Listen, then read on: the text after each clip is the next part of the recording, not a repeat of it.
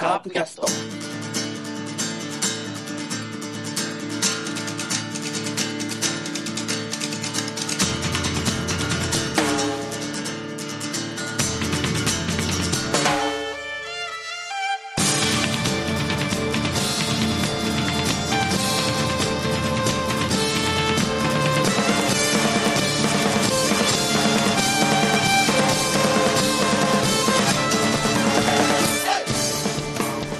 明けましておめでとうございます。えー2020年のカープキャストが、とうとう今日から始まるわけですが、今日はですね、ちょっとここで皆さんにお詫び、ね、をしなきゃならないのですが、今日だけちょっと特別に野球の話ゼロでやらせていただきたいということで、えっと、今日はですね、あの、メンバーは、セブンさん、こんにちは。はい、こんにちあは。、セブンさんあ、はいはいはい。明けましておめでとうございます。あ、こちらこそ、よろしくおはい願いします。はい。そう僕と二人なもんですから、ちょっと一応二人、まあ、多少映画が好きでね、そうですね。もう全然もう素人レベルですけど。そうはいもちろんもちろん、もう全然その、いろんな人に足元に及ばないなりに、まあ、カープキャストの中では映画が好きな二人だとはい思いますんで、ちょっとね、こう、オフシーズンにこんな映画ありますよみたいな紹介も兼ねて、はいはいはい。まあ、去年の映画をちょっと振り返りつつですね、うん。まあちょっと最後に我々のおすすめベスト10みたいなのもやってみたいかなと。。はいね、ということで、もう最初に言ってます、これは。カープの話しま せん。だから今日、今日だけシネマキャストということでね。でそうですね。うん。はい。やりましょう。はい。うん。もう許してください。もう来週、まあわかんない。そそのうちカープの話をしますので。そう。ネタがないからしょうがないんですね。そうです、そうです。うん。まあ、人数も揃わなかったもんでね。うん、うん。ということで。まあ、ということで、だから、去年ね、実はなんでこんなことを僕がね、やろうかなんて言ったのはですね、うん。去年、2019年ってすごい当たり年なんですよ、映画の。ですね。もう、いろんな対策が来るわうん。ね。で、あと、もう、いろんな監督の、名監督の作品は来るわね。はい。なので、ぜひね、ちょっと、あ、そんなのあったんだって思ったらですね、もう多分半分ぐらいはレンタルされてるようなのも多いと思うので、はい。ね、あの、では、皆さんも、たまにはカープ以外の方に目を向けてはいかがでしょうかということで、やりたいと思います。はい、お願いします。はい。はい。ではでは、まずでは、2019年ね、当たり年の1月からざっとですね、はいこう、めぼしい映画をちょっと見ていきたいと思いますが、はいまず1月ですね。はい1月は、えークリード炎の宿敵。これはなんと、ロッキーの、えーロッキーの遺伝子を継いだ男の話。遺伝子を継いだのかなロッキーの続編みみたいな話なんですよ。 はい。一応クリードっていうのが、ロッキーの弟子なんですよ。はいはい。だからロッキーの弟子を主人公にした作品の第2弾と。はいで、あとはですね、1月ね、ミスターガラス。はい。ご存知ですミスターガラス、わかんない。これはですね、あ見のて、ないですね。えっと、シックスセンスって映画あったでしょうんうんうん。あの監督がですね、あの、シックスセンスの次にもいろいろ作ってましてね、一発屋じゃないんですよ、この人。あの、アンブレイカブルとか、うんうんうん。で、その、自分た、自分が作ったキャラクターのアベンジャーズみたいなのを、実はね、こっそり、ミスターガラスっていうのを作ったんですよね。へブルース・ウィルスとか出てるんですよ、これ。え。だから結構これ、へーあの、し知る人ぞ知るみたいな、すげえ待ち焦がれていた作品。それはあれですかキャラクターが、その、アベンジャーズじゃなくて、役者を集めたってことでしょ自分のファミいリー。や、違う違う違うの。えっ、とね、まずあの、アンブレイカブルっていう映画の、うん。ブルース・ウィルスがやったキャラクターと、うんえっ、と、ミス、えっ、とね、なんだっけな。もう、もうもう一個。えっ、とね、あ、書いてないじゃないの。あの、サミュエル・ L ・ジャクソンがですね、うん。もうそうだ、サミュエル・ L ジャクソンもアンブレイカブルに出たんだ。で、そのね、サミュエル・ L ジャクソンとうん。ブルース・ウィルスがアンブレイカブルっていう映画でうん、ちょっとこう、超人みたいな役だったんですよ。うん。うん。で、その二人と、その後に、スピリットっていう作品もその監督、ナイト・シャラマンという監督が撮りまして、うん。その中の、なんか何十人格もの、それも超人みたいなやつなんだけど、うん。そその2つの作品が合体して、うん。要はその2つってもうその監督のファンからするとその3人のキャラっていうのはもうアベンジャーズみたいなアイアンマンとキャプテンアメリカとソーみたいなもんなんですよ。はいはいはそれが一気にあの集合してできたのがミスターガラスっていうんでこれ本当にね裏アベンジャーズって言われてるんですよ。い。へえ今年ここから先にアベンジャーズのね作品出てきますけどはいはいはい。実は1月にそんなねこっそりアベンジャーズが進行してたっていうことでね。はい。うんで、もう一つは、めぼしいのはマスカレードホテル。はい。これは東野圭吾の作品を、マーティオのキムタクさんと、うん。あの、可愛い長澤まさみちゃんがそうですやりね。ました。はい。なんか見たのありますえっ、と、この中では、今挙げた中ではマスカレードホテル見ましたおうおうね。どう、どうでしたよかったですよ、多くは。よかったうん。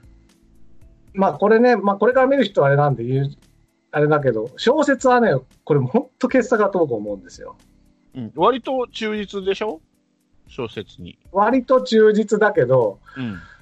だから小説だと、あのー全然わかんないわけ。うん。でも映画だと、なんかって感じしなかったですか全く、おおって思った、うん。別おに。おそうですか。ええじゃあ、いやどうしてもですね、この小説、俺、これ、まあ、たとえ原作あるあるなんだと思うんですけど、小説をそのまんま映像にしたら、ちょっと難しいじゃない。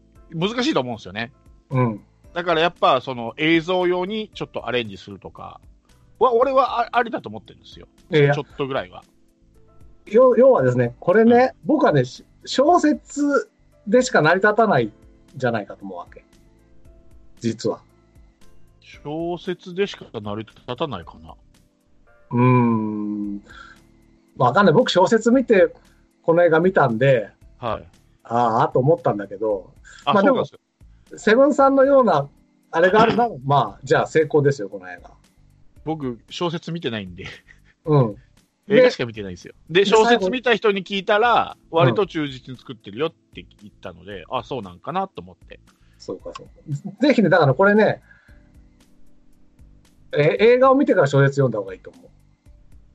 はいはいはい、そうですね。んんうんそうですね。うんうんうんたただね、しどっちかにしししたいって人は僕は小説だけの方がいいと思うんですよね。あ僕びっあ。くりしたからね、本当に。うんうんこれは。うん。もう、これ本当傑作だと、これ昔ね、あの、広島球場にね、松田球場に試合をね、うん。うん。見に行った時のホテルで読んだんですよ。はいはあの、僕、東京なんで、い。うん広島のホテルで読んでね、うん。もう、遅れそうになった試合に。やばあい。まりにもお面白くて。なぜ試合前に見るもう疲れちゃってね、そのいちょっと試合前ちょっと休んでと思ったんですけど、まあ、せっかなんかホテル、マスカレードホテルをホテルで呼んでですね、うん。自分がマスカレードだったみたいなね、なるほどね。ですよ。な感じで、こんな感じでねですね、振り返っていきたいと思いますが、では、2月いきたいと思います。え、もう2月あ、いいあ、いや、1月なんか他にありますかえーっとね、うん、ごめんなさい。そうですね、セブンでさん見言ってたたのは、えーっと、他に見たと言ったら、12人の死にたい子供たち。ああ、それチェックし忘れてた。はいはいはい。ですね。これは、あの、あのーまあ、あらすじ、今、シネマトゥデイっていうサイトに書いてあるあらすじ言うと、それぞれ安楽死を望み、廃病院の、えー密室に集まった12人の少年少女は、そこで死体を見つけると。死体が何者かで自殺なのか、他殺なのか、えー集まった12人の中に殺人犯がいるのか、やがてえー12人の死にたい理由が明らかになっていくっていう話なんですけど、あの、割とちょっとあれに近いんですよ。12人の優しい日本人に。本当的にな。う。うんーんあああいうちょっとコミカルなんじゃないんですけど、シリアス、もう最初から最後までシリアスなんですけど、どっちかといえばまあ謎謎解きっていうか、まあ、サスペンスっていう感じなんですけど、割とそのみんなが死にたいってネットで集まった12人がそれぞれ廃病院に集まるんですけど、うんそこの廃病院に行ったら、もう1人亡くなってるんですよ、1人。ほうほうほう。だけど、数が合わないんですよね、12人いるのに、13人目がいるわけですよ。ああ、もう亡くなってる人が。ということは、その12人は本当にそのメンバー、あのじ死にたいって集まった本当のメンバーなのかっていうのと、またこの13人目の人は誰かっていう謎を解くんですけど、基本的にはその、えっとみんなが死ぬために集まった大きな病院の部屋があるんですけど、そこを中心に話が進むんですよ。あいつじゃあ、あのどっちかというと、そして誰もいなくなったみたいな感じなのかな。ああそして誰もいなくなったら見てないからわからないんですけど。で、いなくはなるんですか数数数人かは、何人かはあれですけど。いなくはならないです。いや言わないわ。 わかりましいい なくはならないですけど、た。うん。ちょっと、ややオマージュしてるっていう感じで、あの、12人のし、えーの優しい日本人の方は、部屋から出ないじゃないですか、基本的に。最後、うん。はあの話が解決する、エンドロールの時はもうか帰るシーンですけども、それ以外は終始部屋の中じゃないですか、うん話し合う。だけど、この作品は、若干外に出るんですよ、部屋の外に。まあ、病院内からは出ないんですけども、そこで、まあ、その、いろんな人間模様が、えーわ分かってきて、それぞれの各々のしあのなぜ死にたいかっていう、自殺したいかっていう理由がちょっとずつ分かっていくっていう話なんですよ。で、結局最後、あの、最初に死んでた13人目は、じゃあ誰だったのかと、うん。かっていうのがだんだん分かってくるっていう話なんですうよ。んだから基本的にはその大きい、大部屋での12人での話が基本、基本です。女優がいいですね、あの、まあ、は橋本環奈もそうだけど、はい。杉咲、えー、花花さんうんと、あと、黒島結菜さん。この杉咲花、井田島結菜は、伊田店で最高に良かった二人なんでね。はい。あのー親子、親子ではないかな親子ではないか。親子か。ちょっと、ちょっと今パッと出てこないけど、本当良かったんで、はいちょっと、あれですね、注目。はいぜひぜひ。じゃあ、2月 いきますか。はこんな感じいきますよ、もう。い。いいです、い今い日はねです。うん、2月の注目作は、はい1個はまあ、ディズニーでメリー・ポピンズ・リターンズと。はいはいはいはい。メリー・ポピンズが帰ってきたという。はい見たことありますメリー・ポピンズって。ないです。ないか。はい。この先も見てないです。ちむちむに、ちむちむにとかね。はい。まあ、ちょっと、なんというか、哲学的な話っぽいのかな、なんかね。僕僕もこのリターンズは見てないんですけど ね。はいはい。うん。あとはですね、ファーストマうん。ンはしてます。あの、月に。アームストロング、そうそうそう。なんとそれを、ララランドの監督がはいはいはい。撮ったというね、なんか不思議な映画でしたけどね。これね、僕見たんですけどね、うんうん。めっちゃ気持ち悪くなるんですよ。どういうこあとの要はね、宇宙飛行し、宇宙飛行を体験できるみたいな感じなわけ。その、ものすごく宇宙で漂ってて、大ピンチになるみたいな瞬間がうん映像で体験できるんですけど、な 4DX 的な感じ ODX、だから普通の映画なんだよ。普通の映画ってふあの 3D でもないんだけど、うん。まあ、とにかくね、どう作ってるのかなんかもう気持ち悪くなってね、僕は。はいはうん。そのぐらい臨場感がある。いはい。だからえーもしかしたら、まあ、こんなこと言っちゃいだけど、 あの、テレビで見たぐらいがちょうどいいかもしれない。ああ、なるほどね。ね、うん、ちょっと僕は劇場ではね、ちょっと辛かった。はい。で、あとはアクアマンですよ。そうで すね。これはあれでしょやっぱ注目でしょうん。DC の方ですね。そうですね。はい。うん。あ、もう、もう一個だから注目というと、アリータバトルエンジェルと。はいはいはいはいはい。これはご存知でしょうかえー存在は知ってますけど、見てはないですね。あの面白いーですか全、面白いですよ。これ、あ、これ面白いというかびっくりする。あのね、なんて言ったらいいのかな。主人公だけ CG の女の子なんですよ。へでえ。周りは全部人なの。役者さん。役者さん。へでえも。、そういうのってなんか、ロジャーラビットみたいに思うでしょえ全然違う。もう CG の女の子が、本当に一緒、その、溶け込んでるんですよね。違和感なしその空間に。違和感なし、ぜ、まあ、ちょっとね、根がでかいとかいう、根がでかすぎて気持ち悪いっていう意見もあるらしいけど、はい。僕はびっくりしましたね、これは。はい。うん。で、でも2月といえばです、これです。うん。飛んで埼玉。好きだね、それ。どうすか、これ。これ見ました日本に住んでる人間には一切関係のない、この、さ東京と埼玉のやりとりでしょ、これ。ああと千葉もちょろっと簡単できますよ。どっちかっていうとね、埼玉、埼玉と千葉がディスり合ってるのを東京が遠目で見てたんだけど、てんてんてんみたいな話かな。ああ、うん。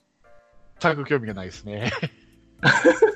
全然見てない。じゃたと、例えば、飛んで岡山とかだったら見るうーん、まあ、広島が絡むなら、岡山と、だ鳥取と島島根みたいな形になるのかな。どうなんですかね。まあ、ちちょっと興味が出るかもしれない。まあ、ただですよ、こんなこと言ってますけどね、うん僕はこれ嫌いです。あ、そうなのうん。面白くなかったんだよなああ、そうなんだ。うはいん、こういうのあんま僕の趣味に合わない。はいはい。逆にですね、この2月で面白かったのがね、ギルティっていう映画があるんですよ。知ってますかねああ、ごめんなさい、見てないですね。これね、あのーそれこそ12人の、なんだっけ、死にたい子供たち子供たちみたいなもんで、うん全部、あのね、警察の、はい。あの、110、1あの、これどこの国だったかななんか、ヨーロッパの国なんですけど、 110。 110をかけてきた先の、はい。あの、で、電話先の人の話なんです。はい。はそのけ警察のね、その、はいはいはい。 110って SOS がかかってきて、はい。で、それで対応する人の話で、そこの対応する部屋しか出て、本当にこれはへへ部屋しか出てこなくて、だからへーあ相手は声しか聞こえないわけ。はいはいはいはいはしか聞こえないのに、なんかどういう状況になってんだろうって想像しながら、い。うんえ、そそんなことになってんのって思いながら想像しながら想像しながら見ていくっていうね。へえ。これだからね、僕はね、マスカレードホテルこういう方式ぐらいしかないんじゃないかと思うんだけどね。うーんまあまあデンマークの映画か。デンマークですかね。そうへーそはう。面白いですよ、これは本当に。いはいはい。ぜひぜひ。これもびっくりする展開がありますんで。うーうんん。こんな感じですかね。他に2月はどうですか僕は、えーっと、7つの会議ですね。あ、出ました。はい。はいはい。えっ、と、はい。池井戸さんの、はい、そうですね。うん。はい。見てないですか、これ。これ見てないです。 あ、そうです。これ、これは面白いですよ。あ、そうですかう。ん、これはか結構面白かったですね。もうあの、カマキリ先生が睨んでますな。 はい。写真を見ると。 すごいや。ね。ほんうんう。ん。おミッチー、及川ミッチーとか、そうそ加う藤そ海介、立川談春、北大路欣也。う。だから、ほぼほぼ、あの、TBS 池井戸作品のメンバーですよ。で、野村萬斎だ。は違うい。はい。本当だ。で、最後のエンドロールのあ、えエンドロールっていうか、最後の最後に、ちょっとビッグな人も出るんですよね。えー、誰だろうあれか。安部寛じゃないさあ、見てるのお楽し なんかじゃあこれじゃあちょっと僕も見ようと思ってます、これは。はいそのうち見ますので。みそういえばさ、ちょっとごめん、話は戻るんだけど、どうぞ。あの、マスカレードホテルで、うんあの、キャストロールのところに、赤シャさんまで出るじゃん。あれ、どこに出てんだろあの、一番最後のね、ううん。あの、えーっ、と、一番最後の、本当に、もう、多分木村拓哉とか名前出てるぐらいじゃないかな、に、あの、シルクハットかなんかかぶったね、ホテルをチェックインするお客さんがいるんですよ、男の。も、そうれは、それはあれエンドロールの後エンドロールの、ま、エンドロール中ぐらいじゃないエンドロールっていうか、ほら、あの、もうあれじゃないですか、あの、ドラマみたいに、芝居してる最中に名前出るでしょえそ、その間です。え。よく見つけたね。いや、それ、あの、僕も、僕は DVD で見たんで、うんあれと思って、うんあの、まずネットで調べて、うん。でもう一回見直したら、あっと、あのね、ぼやけてるぐらいで、本当わかんないですよ、あれは。はい、うん俺、3回ぐらい見たんだけど、全然わかんなかった、最あれ近。三回わかとんなもい。と思う。わかんないと思う。あの、僕もだから、調べな、調べてやっとわかったのでだかへら、ーちょっとこ攻略本見てゲームしちゃったみたいな感じなんですけどね。だから、わかるわけないよね、あれ。びっくりする。明石家さんまって出る前だと思うんだよね。多分ですです。あの、うんまあまあいいや、話はそれたらいいや。いいですか じゃあ、ということで、2月はそんな感じで、他にはいおすすめは、はいい、いですかね。そうですね、2月は、そんなもんすかね。じゃあ3月いきます。はい、ちょっとポおン願いプし押まさすえておいて、ね。はい。 3月は、まず、あの、今年のアカデミー賞を取りました。あ、ごめんなさい。去年のアカデミー賞を取ったグリーンブックうん。が来まして。はい。これは、まあ、良かったですね。もう、い憎たらしいぐらいうまい脚本だなと思って。あ、そうですか。うんうん。これも見てないんですよね。で、あと注目はですね、うん。運び屋っていう映画があったんですけど、これは、あの、クリント・イーストウッドが、運び屋。もううん、おじいちゃんなんですけどね、もう、はいはいおじいちゃん監督、クリント・イーストウッドが、久しぶりにその、自分も出るみたいな、あの、うんうん、あうのん。北野武映画みたいな感じ。ああ、自分で監督やって、そうそ自分で出演すう。る。出るって、もしかしたらそれが最後かもしれないなっていう。うん、うん。あの、、今年もあの、クリント・イーストウッドの、あの、映画はあるんですけどね、うん、それは全然自分は出てないんですよ。うだん。からもしかしたら見納めかもしれんので、ぜひ。いい映画でした。あの、グリーンブックも運び屋も。はいはいはい。ただ僕がおすすめは、スパイダーマン、スパイダーバース。見ましたあーはいはいまだです。あ、これはぜひですね。これあこれの、ここれはね、一応、あの、ワウワウでこの間やってたんで、ああやってまし一応、ハードには録画したんですけど、まだ見てないです。た。なるほど、なるほど。ぜひ、これはね、一番さ最初見た方がいいですよ。ああの、一あのなんか、何見ようかなとも優先順位の一番上に置いてもいいぐらいな。あ、そうですか。うん。えこれはね、今年一番僕、なんだろう、度肝を抜かれた映画ですね。うーん。はいはいはい。じゃあ言わないの。で、はいまあ、あとこの月のなんだ代表作というと、キャプテン・マーベル。そうですね。こっちはマーベルですね、DC じゃなくてね。はい。で、えっ、と、何の続きなんだ、これ。あの続きあだから、エンド、アベンジャーズ・エンドゲームっていう、その、まあ、一応の最終回に続く前の、ねそう、アベンジャーズシリーズの映画ってことですよね。うんこれを、なぜここにぶっ込んできたっていう話ですけどね。そうなんです。だって三アベンジャーズのできる前の話でしょ一番古いですね、時系列で言ったら。そうです、そうです。うん。あ、そうだ、その前にあの、アントマンワースプが一個前に、きょ一昨年にあって、うん。その最後で、うん。なんかよくわかんないシーンが入るんですよ。うん。それが、あ、このキャプテン・マーベルを見ると、あ、あのシーンはそういう意味だったんだっていうのがわかると。で、その意味がわかると、アベンジャーズ・エンドゲームの冒頭につながるんですけどね。じゃないああれわかん俺、アントマンワスプ見てないからわかんないけど。ああ、じゃああの、アントマン・ワスプ見て、まあ、アントマン・ワスプがあれじゃないんだけど、その一番、ほら、あのエン、エンドロール終わった後に映像入るでしょうん。あそこで、あの、ああのマーベルの漫画とかよく読んでないと、な、何なんだろうっていうシーンが入るんですよ。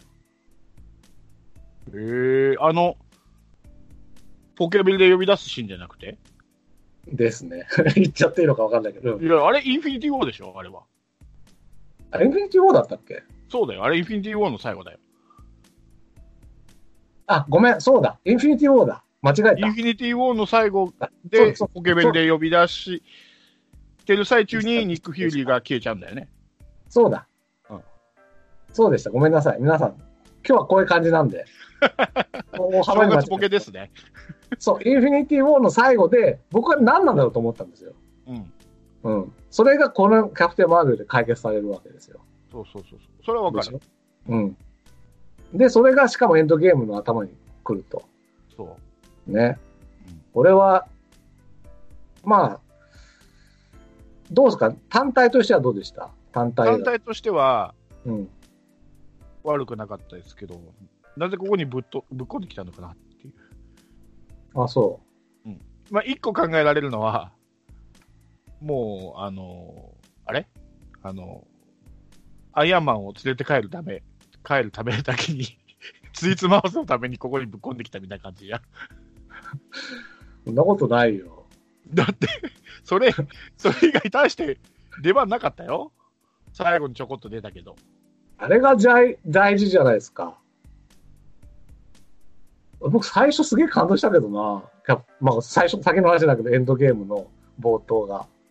だって、スタークが帰れないのを、帰れなかったのを連れて帰っただけでしょ、結局、最初。それの、ついつまわせでしょ、あれ。あのままじゃ帰ってこれねえから。なぜこんなキャプテン・マーベルというね、まあ、要するにこの人、スーパーマンですよね。DDC で言ったら。うん。が生まれたかっていうさ、この話のも持ってき方もうす、うまあ、だからこれないと、エンドゲームいかないんじゃないのかなと思いますけどね、僕はね。いや、エンドゲームにこのキャプテン・マーベルの要素を省いても成り立つんですよ、エンドゲームは。うーん、まあまあ、まあ、かも成りね。立うん成り立つって言えば成り立つんですよ。ただ、あの、どうやって、ただ、スタークそう、を地球に返すかっていう話だけど、あの、最初の切ないシーンが、できるわけだよ。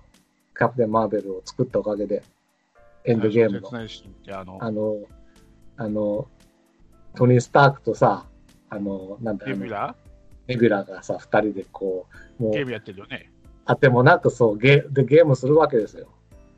で、ネビュラがだんだんこう、ほら、こう人間の心じゃないけどさ、うんなんとなくこう、トニー・スタークに寄ってくじゃないですか、気持ちが。うん。そこがないと、やっぱりこう、先に行かないよね、ずっと思うので、でもそこにキャプテン・マーベルはいるかっていう 話。助けに来ないといけないから。そうでしょ。だからそれだけでしょ。そうだよ。うん。まあでも、じゃあいいや。まあ、とはいえ、僕はキャプテン・マーベルはうんかかなりよくできた話だと。うん、映画としてはでしょうん十分ですよ。これもはいね、僕びっ、うん、タイミングがどうかなと思ったんだけど。なるほど。だってこの翌月にあるわけだから、エンドゲームが。4月でしょ、あれ。うんだからか公開がかぶってたりするわけですよ。まだキャプテン・ マーベルやってるのに、片方ではエンドゲームやってるみたいな。い連続で見れるじゃん。や、連続で見れ見てもいいんですけど、まあ連続で見てるんですけど、俺も。そうか。あ公だか開がらかこぶっれですよ。だから、あの、前編後編みたいなもんと思ってればいいんじゃないあのー、進撃の巨人前編と、それはインフィニティ・ウォーとエンドゲームみたいいやいやいやで中、中ですよ、中編。な。 まあよくわかんないけど。うんいやただこれ僕本当中盤のあある事実で僕はやっぱりこう、あっとね、うん。もう自分の愚かさを顧みましたから、この映画を見て。うん。うん。これまあよくあるパターンですよね。いいと思ってたのが悪くて、悪いと思って言たわのがいないい。よ、言っちゃダメ。だってもういいだろ。ダメダメダメ。ダメ。何ヶぜひ月ね経ってんだよ。ぜひ皆さん、このね、あの、自分がなんと愚かな人間かということをしね。かも、こんだけ話題作を。はいはい。ということで、じゃあ、他に3月ありますえーっと、他に3月は、まあ、えっと、そうですね。3月は、ちょっと待ってくださいね。あとあれだ、あの、バンブルビーってあの、何でしたっけ、あの、うんうんうんうんうん。トランスレーションあの、トランスフォーマー、トラトランスフォーマーの可愛い版みたいなね、うんやつあります、あとまあこれ。DVD で、映画館じゃなくて DVD で見たんですけど、うんあの、カメラを止めるののスピンオフ。はいはいはいはい。うんハリウッド大作戦。はい。うんやっぱり2番線じゃダメだなっていうこ とで。何をおっしゃいますかもう、そういうもんだと思って見たら面白かったよ。いやー、どうだろう。ちょっとね、だいぶ、うん、3割安だな。あの、カメラを止めるなの方がもう圧倒的に面白かった。いやまあ、それはね、だって分かんなかったからね、な何にも。だから、古畑任三郎みたいな気持ちで見るといいですよ。そういうもんだと思って見ると。クオリティが高いからね、あれはね。いや結構これも頑張ってたけどね。まあね、でも、あ2番センチやっちゃうとこうなるんだろうなっていう。まあ、その、第、カメラを止めるなからの第2作目の映画今やってるんですけど、全然話題にならないからね。うん。うん難しいもんだよね。はいはいはい。はいはい。はい。ですね。じゃあ、4月と。お願いし4ます。月は、えっ、と、これ僕見てないんですけど、一応、なんて言うんだろう。巷で話題になったのは、麻雀放浪記2020と。はい。見ましたよ、これ。見た見た。あの、もう、 あの、本当は出ちゃいけないやつばっかり出てるらしいという ね。そうでしょえーっと、滝さんですかそもそもピエール、そう、ピエール・タッキーが出てたけど、うんもう、ピエール・タッキーの事件って3月だったのかな、うんがの逮捕が3月にあって、じゃあ公開どうするかって言って、いろいろ、あの、別の作品はこう、人変えたりとか、公開中止にしたりとか延期したりしてる中、麻雀放浪記だけはもうやりますよと。うん。うん。逆にそれが、そういう公開をして、正解だった映画みたいなことに僕は聞きましたけどね。まあ、この映画ね、うん。まあ、俺、まあ、麻雀、まあ、結構好きなんですよね。うん。っていうのと、まあ、白石和也作品もまあ好きだっていうこともあったし、で斎藤工ってあのほらあの去年一昨年か、えっとうん広島の豪雨災害あった時に結構ボランティア活動で来てくれたりしたんで、そのまあ敬意うん。を込めてまあ見に行ったんですけども、うんダメでしたねダメ。ダメそう。もう話がとぶっ飛びすぎてもうめちゃくちゃです めちゃくちゃ昔あの、うん。だから、昔、和田誠監督がね、うんあの、今年亡くなってしまいましたけど、あの、はい平野レミの旦那さんが、マージャン放浪記っていう映画を撮って、それは、真田広之で、それは結構評判がいいんですけどね。うん、ダメか。ダメですまあ。ただ、そういう意味でちょっと、今見ると、ちょっと、かなりタイムリーで面白い作品なんじゃないかなとは思いますけどね。うんあと、じゃあ4月でいくと、キングダム。ああ、見ましたね。ああ、やっぱこういうのをチェックしておりますな。はい。漫画も何にも読んだことないので。僕もないです。あ、。ないですすけど、えー見てみました。だからこそ言えるんかもしれないですけど、まあまあ僕は面白かったですね。でも原作ファンは多分納得してないんだろうなっていうような感じ。まあね、なんかあれでしょ、あの、アクション系でしょそう、古代アクションね。系みたいな感じ、まあそうですね。うん。まあいいや、ん情報、 僕見てないので、見てないので文句言うのはね、あれなんでそうねです。ね。あとは、僕が面白かったなと思うのは、今度はあアメリカですけど、シャザム。はい。これを DC DC。ですね。うんはい。あ僕のも、見ましたよ。子供が、あ、中身は子供、見た目は大人、まあ、江戸コ川コナンみ君のたいな。 逆。逆逆か。ね。で、なんかビビビってね、なんかいろ んな、電撃、ああのピカチュウみたいなビームを出すんはいはい。ですよね。面白かったと思うんだけど、僕全然覚えてないな。今、どんなんだったか思い出そうとしてるんだけど。あの、えっと、里子かなんかに出されるんだよね。お母さんがすはいに捨てられるんだよ。しあの、主役の。ああ、そう。なんか、コメディチックなんだけど、意外と背景は重いみたいな話でしたね。そうだそうそうそう。う。うん。ビリー・バットソンっていうのがうん、親に捨てられて、まあ、ビリー・バットソン自身は捨てられたと思ってなくて、うん。あの、迷子になった末に、なんかちょっとお母さんと離れ離れになったみたいな感じになってるんですけど、実は捨てられたっていうね。そうだったっけそう。で、まあ、里子に、みたいな感じで、いろんなところの親のところ行っても問題起こすから、結構、ああやんちゃで。そうだ。あの、里子の先の子供たちも、両親もでも結構いいいいやつだったよね。そうそうそうそう。ねそうだそうだそうう。あ、そう、だからそういうね、なんだろう。新しい家族ものとしても良かった。うん。そうだ。うん。そうでした、そうでした。ぜひこれはおすすめですね。これがね、またね、アメコミ好きから見たらね、うん俺がすごいと思うのがね、うんこのシャザムっていうのがもともとキャプテン・マーベルって名前だったんですよ。ん知ってます知らない。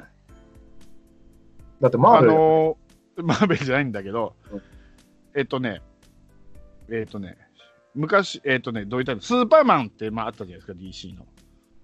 スーパーマンって、まあ、人気コンテンツだったんで、うんいろんなアメコミ出版社がに似たようなキャラ作ったんですよ。うんうんうん。で、その中にこのキャプテン・マーベルっていう、この、あの、キャラクターもいたんですけどもうん、ここの会社が、キャプテン・マーベルって作った会社が、ちょっと経営不振になっちゃって、うん。で、DC に買い取られることになったんですよ。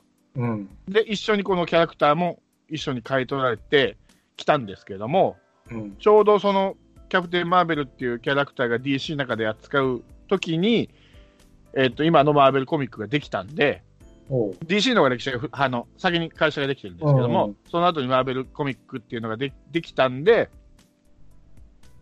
あの、権利が違うのに名前が一緒っていうのはややこしいからっていうんで、シャザムって名前変えたんですよ。えー。だからもともとシャザムがキャプテン・マーベルっていう名前だったんですよ。なるほど。それが同じ年にやるっていう、この奇跡でしたなるの。確かに、そうです。しかもい、一月後にね。そうん。なるほど。う。で、割とね、このシャザムってね、その、うん。前やったアクアマンじゃないけど、あまりそんな日本じゃメジャーじゃないじゃないですか。全然知りませんでした。うん。今まで一回も映像化、まあ、あ向こうではなってるんですけど、アメリカでは。うん日本では入ってこなかったキャラクターが、もう俺よくこれやったなと思って。一応まあ、あの DCEU の中のくくりになってますんで、うんこれってまた、あの、スーパーマンとかバットマンとか、アクアマンとかと絡んでくんですか、この人は。絡んでくるんじゃないですか。一応最後、出ましたよね、ちょこっと。若出干。たっけうん。あの、あエれンでドすよ、ローだルのか後に。スタッフ、あの、スタッフロールがこう出るじゃないですか、エンドロールら。うんうんうん。で、その後に映像があるじゃないですか。はいはい。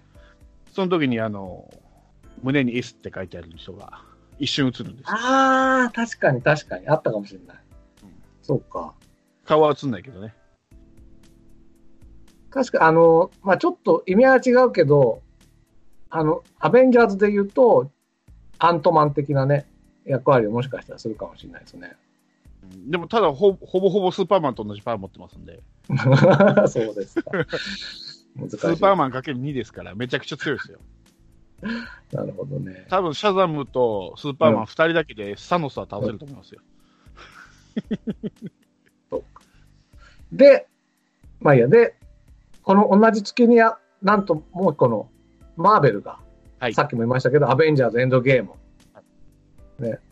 で、今聞いてわかるように、あれでしょセブンさんはどっちかと DC 好きでしょそうですね。ね。僕はどっちかというと、マーベル好きですから。はい。ここでやっぱほら、あの、シャザムどんなんだっけっていうのとね、はい。エンドゲームが僕はかなり擁護しますからよ。エンドゲーマーに、僕は中ではちょっと残念な部分が多かった言でっすてね。たね。ううんんあれが嫌いって言いましたよね。あの、そう、そうがず終始、あの、おデブキャラなんだうね。ん、やさぐれてるのがね、神様がやさぐれになって、っていうか、し出てるキャラクターが全員やさぐれてたでしょ、あれはね、あの時は。しょうがないですよ、だって。だって、そういう状況だもん。あいつもやさぐれてたじゃん。えっと、ホークアイも、クリント・バートも。いやだ人殺しまくってたよね、一番やさぐれてたよ。あれ。 ね一番やさぐれて、真田広之と戦ってましたよ。なんか知んないけどね。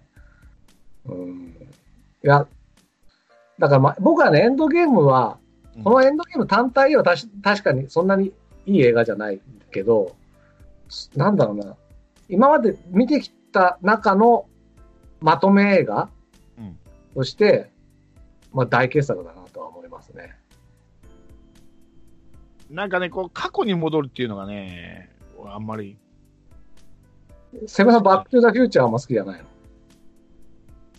バック・トゥ・ザ・フューチャーは好きですよ。僕はね、これに僕はバック・トゥ・フューチャー2を見ましたから。バック・トゥ・ザ・フューチャーは、あの、タイトルの通り、タイムスリップする話じゃないですか。 でアベンジャーズは別にタイムスリップする話じゃないので。うー。うんんいやちょっとね、俺ねうん、ヒーローもの